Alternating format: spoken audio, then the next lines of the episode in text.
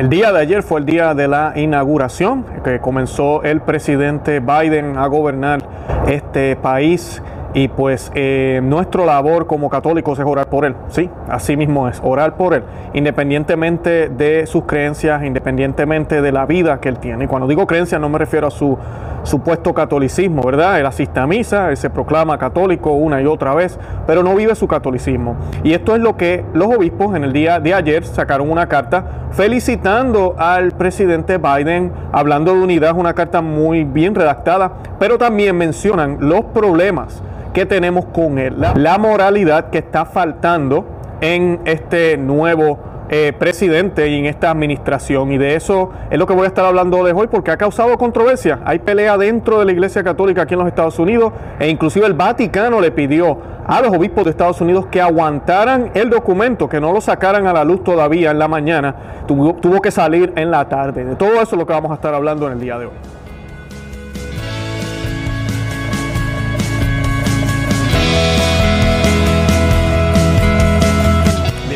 Conoce, Ama y Vive tu Fe. Este es el programa donde compartimos el Evangelio y profundizamos en las bellezas y riquezas de nuestra fe católica. Les habla su amigo y hermano Luis Román y quisiera recordarles que no podemos amar lo que no conocemos y que solo vivimos lo que amamos. Antes de comenzar el programa, yo quiero que nos encomendemos a la Santísima Virgen María, que nos encomendemos al Señor, que nos encomendemos a todos los santos. Estamos comenzando una época histórica en el mundo. Es la primera vez que se ve claramente que un gobierno es puesto por la élite mundial, por los poderosos. Y pues es algo que muchos saben, hay, hay, muchos que lo ignoran, hay muchos que lo quieren aceptar y pues, o que no lo quieren aceptar. Y pues tenemos que orar por toda esta situación Ahorita mismo se ven tiempos de persecución, no solo para los que tienen fe en, un Dios y profesan esa fe como debe ser, especialmente los cristianos, sino también para los que tienen ideas conservadoras. Ya se está hablando aquí de que cualquier persona que piense que hubo irregularidades en, los votos, que hubieron procesos que no fueron llevados adecuadamente, lo cual es un una preocupación de cualquier ciudadano, es legítima y no, no, estamos diciendo que el sistema es malo, simplemente estamos diciendo, oigan, tenemos que evaluar esto, tenemos que verificar esto, realmente esto era necesario. Todo esto se está hablando y se está diciendo prácticamente que se haga como una comisión del 911, del 911, en, el 2001, que nos, que nos traten a los que somos conservadores como si fuéramos terroristas. Eh, en el nombre de la unidad, claro. O sea, hablan de unidad, pero de esta forma. Y pues eso es lo que se espera y tenemos que orar por todo eso, orar por la conversión de Biden y de todos los que rodean este gabinete siniestro. Ya tenemos transgéneros, ya están hablando de hacer nuevas leyes para facilitar el aborto, van a comenzar ya el Tratado de París. Bueno, vamos a seguir viendo muchas y muchas malas noticias, eso es de seguro. Y pues antes de hacer la oración, yo quiero también exhortarles a todos los que me están viendo. Algunos me han escrito y me han dicho, Luis, yo pensaba que yo estaba suscrito a tu canal. Verifique que usted está suscrito al canal eh, no sé por qué algunas personas me dicen eso, otros eh, no están recibiendo las notificaciones o no ven cuando salen los videos. Por favor, denle a la campanita, compartan el video, denle me gusta. Todas esas cosas ayudan a que YouTube sepa que a usted le gusta el contenido que usted ve aquí. obviamente el algoritmo va a seguir recomendándole nuestros videos, pero también además de eso recomienda el video a otros. O sea que usted me ayuda también y ayuda el trabajo que queremos hacer en Conoce, a y Vive tu Fe, a propagar el Evangelio y las bellezas de las y riquezas de la fe católica a través de noticias como lo hacemos aquí, noticias dentro y fuera de la iglesia. Y pues eh, de esa manera me ayudan y me apoyan, pero verifique usted que está suscrito. También estamos en Facebook, en Instagram y en Twitter por Conoce, ama y vive tu fe. Conoce, ama y vive tu fe. Ahí nos pueden encontrar también. Y esta oración, ¿verdad? La vamos a hacer in nomine Patri et Filii Spiritus Santi. Amén. Pater noster, qui es in celis, sanctificetur nomen tuum, avenia regnum tuum, fiat voluntas tua, sicut in cielo et in terra. Pane nostrum quotidiano da nobis hodie, et inite nobis debita nostra, sicut et nos dimitimus debitoribus nostris, et denos en tucas en se libranos lo malo. Amén. Padre nuestro que estás en el cielo, santificado sea tu nombre. Venga a nosotros tu reino. Hágase tu voluntad, así en la tierra como en el cielo. Danos hoy nuestro pan de cada día. Perdona nuestras ofensas, como también nosotros perdonamos a los que nos ofenden. No nos dejes caer en la tentación y líbranos del mal. Amén. Ave Maria, gratia plena Dominus tecum, benedicta tu in mulieribus et benedictus fructus ventris tui, Iesus. Santa Maria, Mater Dei, ora pro nobis peccatoribus, nunc et hora mortis nostre. Amen. Dios te salve María, llena eres de gracia, el Señor es contigo. Bendita tú eres entre todas las mujeres y bendito es el fruto de tu vientre Jesús. Santa María, Madre de Dios, ruega por nosotros pecadores, ahora y en la hora de nuestra muerte. Amén. Gloria Patri et Filii Spiritus Santo, sicut en principio en nunc en semper et in secula seculorum. Amén. Gloria al Padre, al Hijo y al Espíritu Santo, como era en el principio, ahora y siempre, por los siglos de los siglos. Amén. Bendito sea Dios, Santa María, ora pro nobis, San José, ora pro nobis. En el nombre del Padre y del Hijo y del Espíritu Santo. Amén. Bendito sea Dios. Bueno, ya estamos listos para este programa. Hoy quiero compartirles unos pedacitos de la carta eh, que ellos publicaron, que me parece excelente, pero que no es eh, políticamente correcta, ¿verdad? Eh, hubo una batalla es, antes de publicar esta carta, en la cual también estuvo envuelto Kupik, el, el cardenal Kupik, a quien yo le digo Cupido, y pues Cupido estaba en contra de esta tipo de cosas y pues luego sacó en Twitter, de eso vamos a estar hablando hoy, varios, eh, una reacción bastante fuerte sobre esto. Y pues además de eso nos enteramos que la el Secretaría de Estado del Vaticano le pidió a los obispos de Estados Unidos que se aguantaran, claro, porque el contenido de la carta era bastante fuerte y además de eso, la carta o la felicitación por parte del Papa Francisco fue publicada antes. Esta felicitación, que la vamos a discutir en otro programa, no habla nada de lo que Biden necesita mejorar, no dice nada de eso, es políticamente correcta, a favor de todo lo que está pasando, en nombre de la unidad, la paz y el amor, eh, y ya. Y pues esa falsa, ese falso mensaje que se ha colado dentro de la iglesia y ahora todo es así con cualquiera. Y pues la carta o la nota que ellos este, publicaron dice lo siguiente. Dice, mis oraciones están hoy con nuestro nuevo presidente y su familia. Algo que se me olvidó mencionar eh, esta carta eh, pues, fue mayormente publicada o escrita, ¿verdad? no solamente por él, pero por el arzobispo Gómez, que es el presidente de la, de la Conferencia Episcopal de los Estados Unidos. Dice, oro para que Dios le conceda sabiduría y valor para liderar a esta gran nación y para que le ayude a superar los retos de estos tiempos, a curar las heridas causadas por esta pandemia, a aliviar nuestras intensas divisiones políticas y culturales y a unificar a las personas con una renovada dedicación a los propósitos que motivaron la fundación de Estados Unidos, una nación bajo Dios, y comprometida con la libertad y la igualdad para todos. Los obispos católicos no somos actores partidistas activos en la política de nuestra nación, somos pastores responsables de las almas de millones de estadounidenses y defensores de las necesidades de todos nuestros vecinos. En todas las comunidades del país, las parroquias, escuelas, hospitales y ministerios católicos forman una cultura esencial de compasión y protección al servicio de las mujeres, los niños y los ancianos, los pobres y los enfermos, los presos, los migrantes y los marginados, sin importar su raza o religión. Cuando nosotros hablamos sobre problemas de la vida pública estadounidense, tratamos de formar conciencia y aportar principios. Estos principios se basan en el Evangelio de Jesucristo y las enseñanzas sociales de su iglesia. Jesucristo reveló el plan de amor de Dios por la creación y la verdad sobre la persona humana, que fue creada a su imagen y semejanza, dotada de la dignidad, los derechos y las responsabilidades dadas por Dios y llamada a un destino trascendente. Basado en estas realidades que se reflejan en la Declaración de la Independencia y la Declaración de los Derechos, los obispos y los fieles católicos cumplen el mandamiento de Cristo de amar a Dios y amar a nuestro prójimo, al trabajar por un Estados Unidos que proteja la dignidad humana, aumente la igualdad y las oportunidades para todas las personas, que sea y sea de corazón abierto hacia los que sufren y los débiles. Por muchos años la Conferencia de Estados Unidos, de Obispos Católicos de Estados Unidos, ha tratado de ayudar a los católicos y otras personas de buena voluntad en sus reflexiones sobre aspectos políticos a través de la publicación de Formando la Conciencia para ser ciudadanos fieles. La más reciente edición aborda una amplia variedad de aspectos que nos preocupan, entre ellos aborto, eutanasia, pena de muerte, inmigración, racismo, pobreza, cuidado del medio ambiente, reforma de la justicia penal, desarrollo, económico y paz internacional. Con respecto a estos y otros temas, nuestra responsabilidad de amar y nuestros principios morales nos llevan a establecer juicios y posiciones prudenciales que no se alinean perfectamente con las tendencias políticas de izquierda o derecha, o que las plataformas de nuestros dos, de nuestros dos partidos principales, eh, ¿verdad? partidos políticos. Trabajamos con todos los presidentes y todos los congresos. En algunos temas nos ubicamos más del lado de los demócratas, mientras que en otros nos encontramos más del lado de los republicanos. Nuestras prioridades nunca son partidistas, somos católicos en primer lugar y solo buscamos seguir fielmente a Jesucristo y promover su visión de la fraternidad y la comunidad humanas. Déjenme parar aquí. Hasta ahí va extremadamente bien. Muy bien la carta. Eh, muy políticamente correcta también y no ha dicho nada que no tenga ningún sentido, ¿verdad? va bastante bien. Está, después de aquí es donde vamos a ver un poco, ¿verdad? De, bien felicitando a Biden y vamos a ver lo que ellos denuncian, que es la parte controversial para católicos light, católicos que no quieren que se diga la verdad, católicos que quieren colocar la falsa unidad por encima de Cristo. Y continúa la carta. Espero trabajar con el presidente Biden, su administración y con el nuevo Congreso. Como ocurre con todas las administraciones, habrá áreas en las que estaremos de acuerdo y en las que trabajaremos juntos con estrecha colaboración. Pero también habrá áreas en las que tendremos desacuerdos de principios y una fuerte oposición.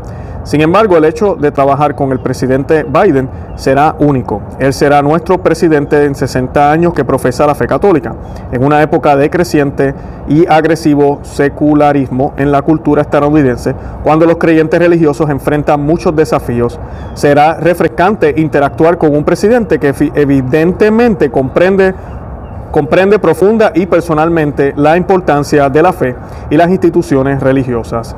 Observo con mucha esperanza y motivación la experiencia personal y piedad del Señor eh, del nuevo presidente, su conmovedor testimonio de cómo su fe le ha traído consuelo en tiempos difíciles y trágicos y de su compromiso de mucho tiempo con la prioridad que establece el Evangelio para los pobres. Al mismo tiempo, como pastores, los obispos de la nación tienen el deber de proclamar el Evangelio en toda su verdad y poder a tiempo y a destiempo, incluso cuando esa enseñanza sea inconveniente o cuando las verdades del Evangelio sean contrarias a las direcciones de la sociedad y la cultura en general. Debo señalar que nuestro nuevo presidente se ha comprometido a seguir ciertas políticas que, promoverían los males morales y amenazarían la vida y la dignidad humanas, más seriamente en las áreas del aborto, la anticoncepción, el matrimonio y el género.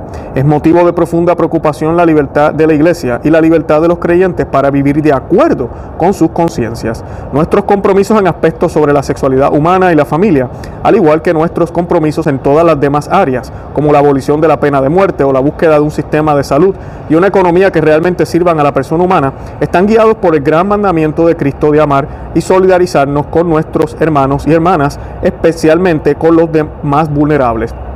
Para los obispos de la nación, la continua injusticia del aborto sigue siendo la prioridad preeminente, aunque preeminente no significa única. Tenemos una profunda preocupación por las muchas amenazas a la vida y a la dignidad humana en nuestra sociedad.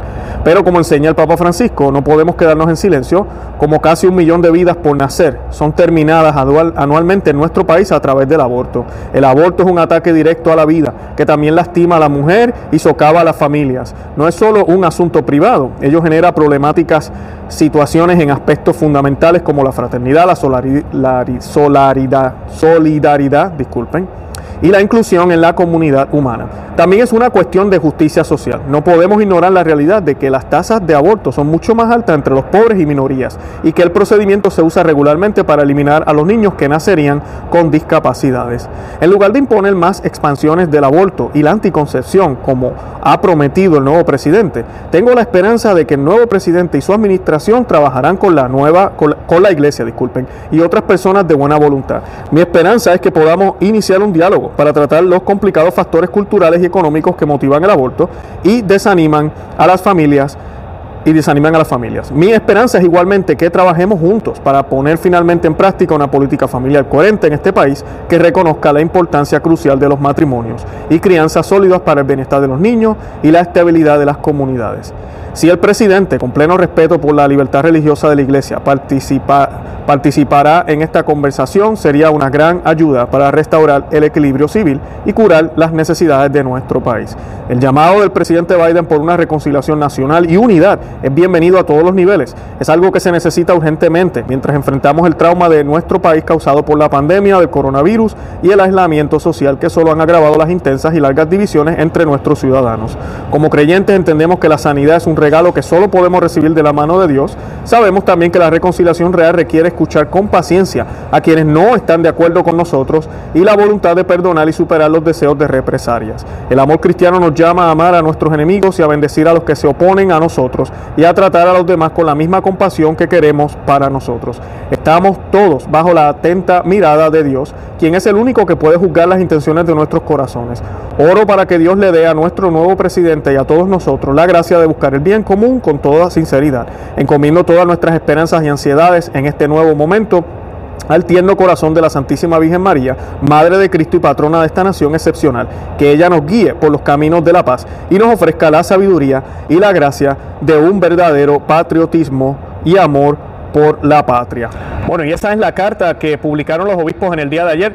Y como vieron, hay algunas cositas, no estoy diciendo que la carta es perfecta, no estoy diciendo que, que, que es excelente, pero es bastante buena, de verdad que sí. Y pues Ah, dice exactamente los problemas que tenemos con Biden y esto es bien importante para los católicos, tenemos que tener eso en mente. Primero, porque si vamos a orar por este presidente, tenemos que reconocer que él, que él tiene un problema en términos de su noción de la fe católica, de cómo él la percibe y cómo ha sido tal vez criado, qué es lo que ha visto por parte de los líderes de la iglesia o no sé, por, su propia cuenta, no sabemos realmente. Tenemos que orar por su conversión para que ojalá eh, decida no facilitar el aborto, como dice la carta, y se una a ideas más, más católicas, mucho más católicas. Eh, Den, eh, ahorita les voy a estar hablando un poco de la reacción de Cupid o del cardenal Cupid, porque la gente, algunos católicos han reaccionado como si, ah, este no era el momento, es un día de, que debería ser de unidad.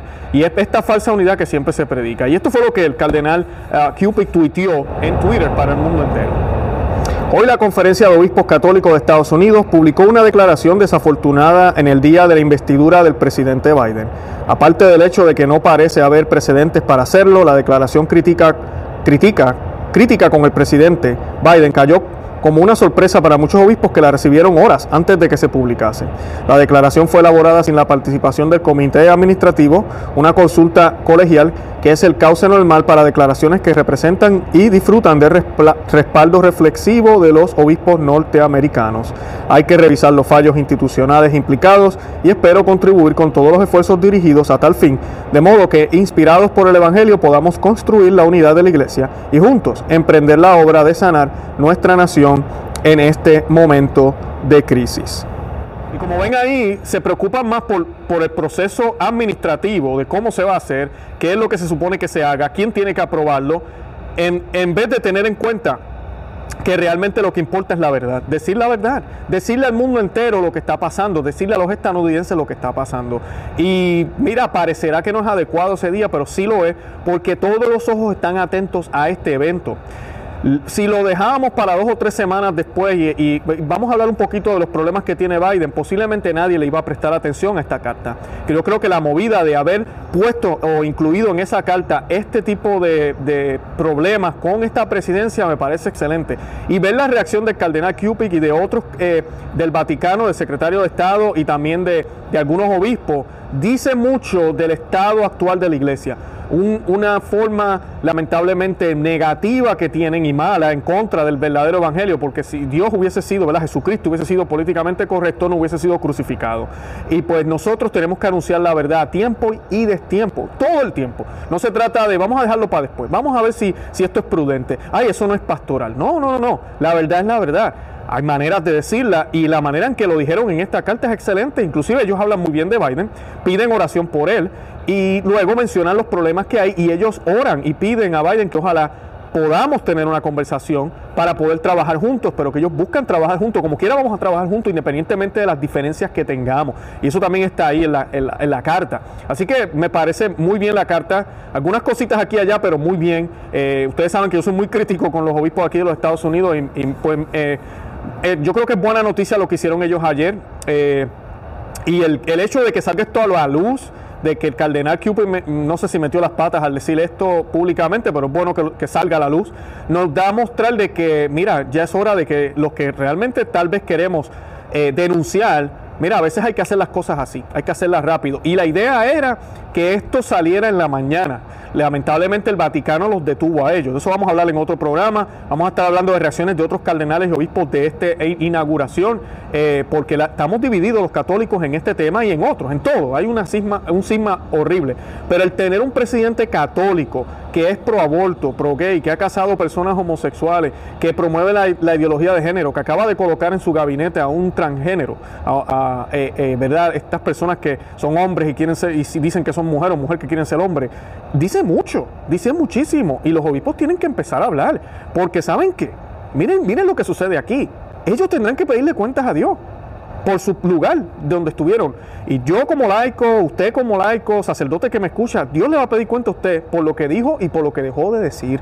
Así que tenemos que hablar de estos temas basado en la posición en la que estamos y en el lugar en que estamos. ¿verdad? Yo no tengo autoridad en la iglesia, yo soy solamente un laico comprometido aquí con una cámara, pero trato de poner mi granito de arena porque tenemos que orar primero que nada por la conversión de Biden. Pero no podemos estar de acuerdo con él ni tampoco estar súper orgullosos porque es católico. Es un mal católico, es una vergüenza que este señor vaya a la misa, que este señor siga diciendo soy católico, soy católico, soy católico, y lo promueve y lo promueve y lo promueva. Y por el otro lado está hablando de cómo vamos a facilitar el aborto o cómo vamos a hacer otras cosas más que son demasiado progresistas, demasiado liberales, que se alejan de lo que nos enseñó nuestro Señor Jesucristo y de la ley natural y de la ley cristiana y de todo lo que nosotros creemos, lo que, lo que, lo que manda Dios básicamente.